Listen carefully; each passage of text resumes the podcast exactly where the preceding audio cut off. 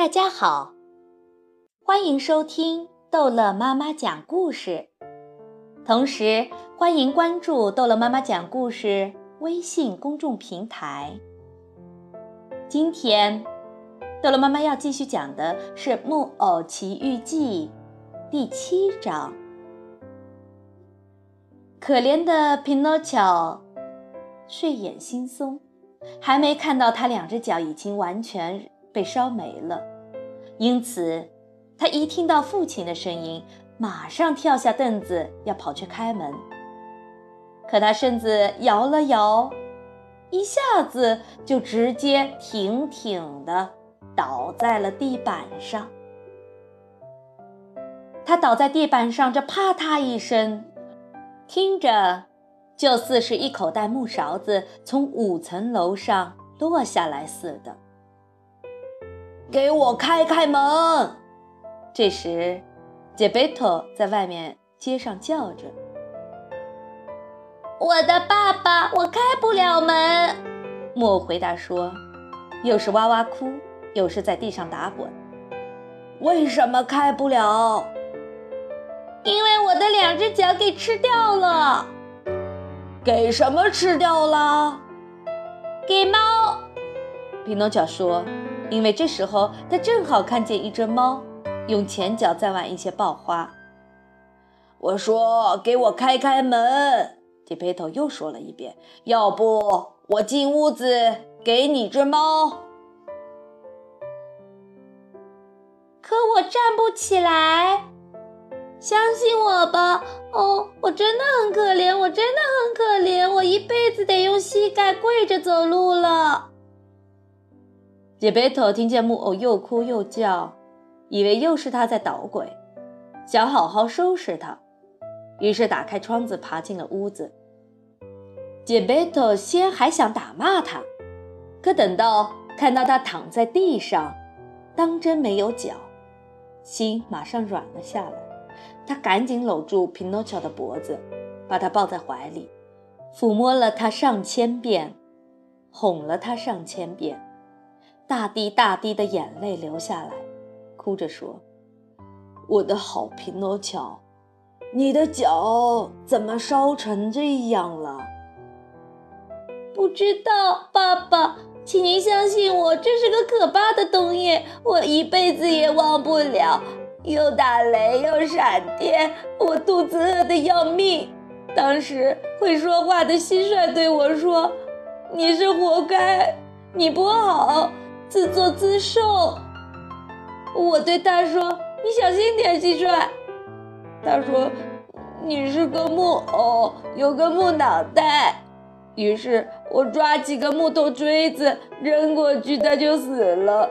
可真是怪他自己呀。因为我并不想打死他的，我把煎锅放在火盆的炭火上，可是小鸡从鸡蛋里面跑了出来，说再见，给我向您的家人问好。可是肚子越来越饿，因此那个老头戴睡帽的把头探出窗口对我说：“你站在下面，把帽子拿好。”我头上就挨了那么一盆水，讨点面包吃并不可耻，对吗？我马上回家，因为饿坏了。我把脚搁在火盆上烤干，等你回来，我的脚就没有了。可我这会儿肚子还是那么饿，脚再也没有了。嗯嗯，可怜的匹诺乔说着，哭着，哭得那么响。五公里外都能听见了。杰贝托听他说了半天，只听懂一点点，就是木偶饿得要死。于是他打开口袋里，掏出三个梨，递给他说：“这三个梨是我准备当早饭吃的，可我很高兴给你吃，吃吧，吃了梨就好了。”你要给我吃，请把皮削掉吧。削皮，杰贝托听了很奇怪，反问道：“我的孩子，我简直不能相信你的嘴那么刁，那么难伺候，这可不好。在这个世界上，你从小就得习惯什么都吃，因为你永远不知道会遇到什么事情，什么事情都会有。您的话是不错，匹诺乔接着说下去。可我永远不吃不削皮的水果，水果皮我受不了。杰贝托是个大好人，就拿出一把小刀，用天使般的耐心削好了三个梨，把梨皮放在桌子角上。匹诺乔两口就吃掉了第一个梨。他正要把梨心扔掉，杰佩托拦住了他的手，对他说。别扔掉，在这个世界上，样样东西都会有用。可说真的，我不要吃梨心。木偶像蛇那么扭来扭去的说道：“谁知道呢？什么事情都会有。”杰贝托并不生气，又说了一遍。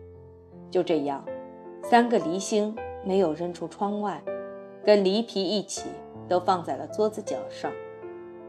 匹诺乔吃了三个梨。或者说准确一点，吞下三个梨，打了个很长很长的哈欠，接着又哭也似的说着：“我肚子又饿了。”可我的孩子，我再也没有什么可以给你了。没有了，真的没有了，就剩下这点梨皮和梨心了。没法子，匹诺乔说。要是没别的，我就吃块梨皮吧。于是他嚼起梨皮来。他先还是歪着嘴，可后来一块接一块，一转眼就把所有的梨皮都吃光了。吃完梨皮，又吃梨心，等到全给吃完了，他心满意足地拍拍肚子，兴高采烈地说：“这会儿我觉得好受点了。